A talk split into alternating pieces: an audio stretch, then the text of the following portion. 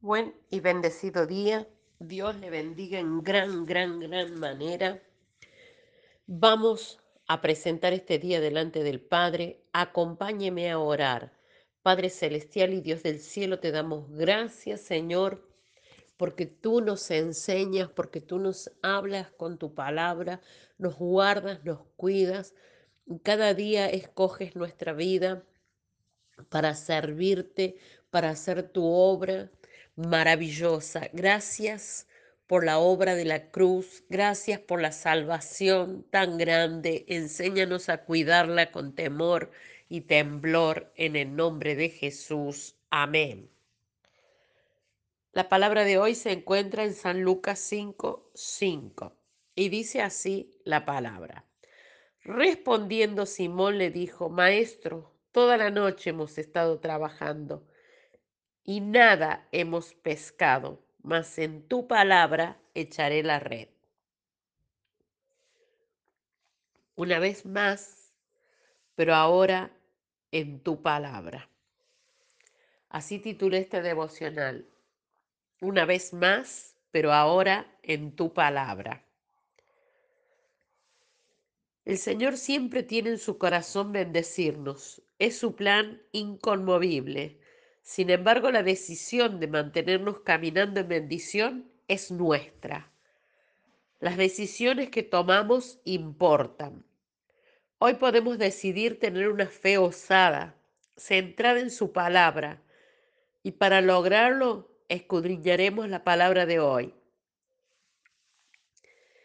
Hemos estado trabajando y nada hemos pescado, mas en tu palabra echaré la red. No podemos rendirnos aunque hayamos estado mucho tiempo intentándolo. Siempre podremos hacer un esfuerzo más, pero con Jesús a nuestro lado. Servir desinteresadamente, aún en medio del cansancio, después de una jornada agotadora e infructuosa o infructífera Simón fue desafiado a dar un esfuerzo más, esta vez para el beneficio de otros. Jesús le pidió la misma barca que usaba para pescar, ahora para enseñar a toda una multitud y además le pidió empujarla de nuevo hacia el mar, un esfuerzo mayor que le traería una gran recompensa inesperada. Una experiencia cercana con el poder de Dios y un llamado más alto que él, que él que pudo imaginar alguna vez. Simón era un llamado y no antepuso sus frustraciones al servicio a Jesús. Cuando eres capaz de servir a otros por encima de ti mismo, entonces eres capaz de recibir bendiciones que te superan.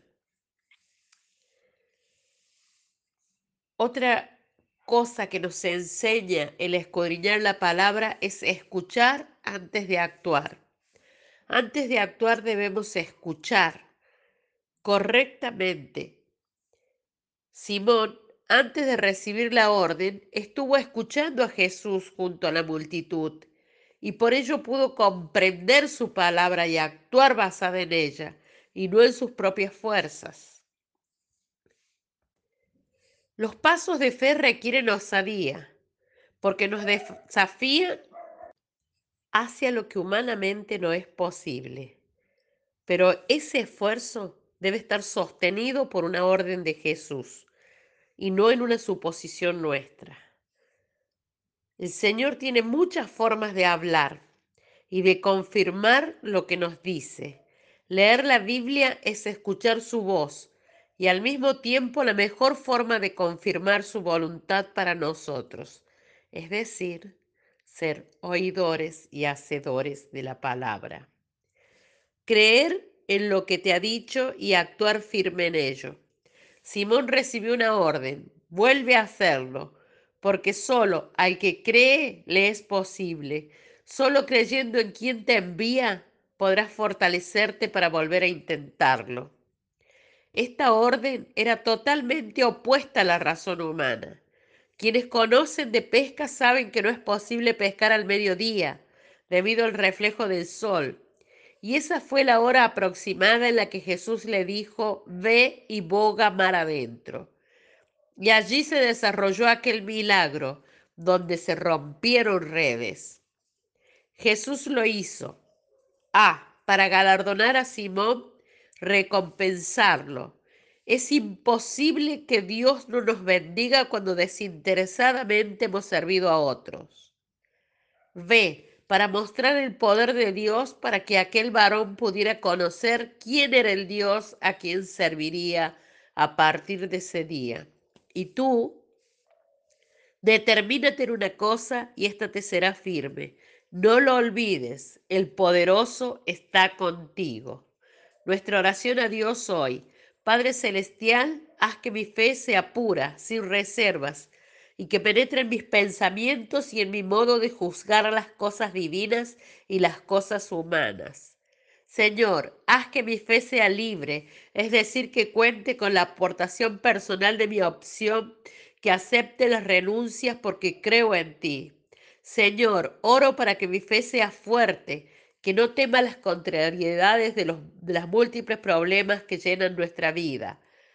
Que no temamos las adversidades de quien la discute, la impugna, la rechaza, la niega, sino que se robustezcan en la prueba íntima de tu verdad.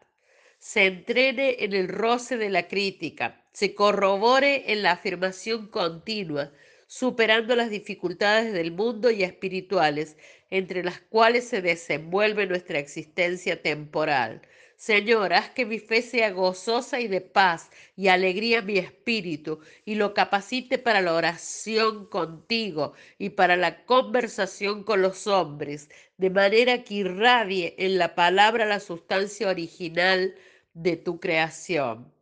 Señor, haz que mi fe sea activa y sea tu amor y misericordia las razones de su expansión, de modo que sea verdadera amistad contigo y sea tuya en las obras en la espera de la revelación final y que sea una continua búsqueda, un testimonio continuo, una continua esperanza en el nombre de Jesús. Amén. Te bendigo, te declaro en bendición, declaro que esta palabra se te revela, que tu fe aumenta, que tú eres capaz de hacer un esfuerzo más, que vas más allá porque no está todo perdido, porque Jesús está contigo. En el nombre de Jesús, hasta mañana.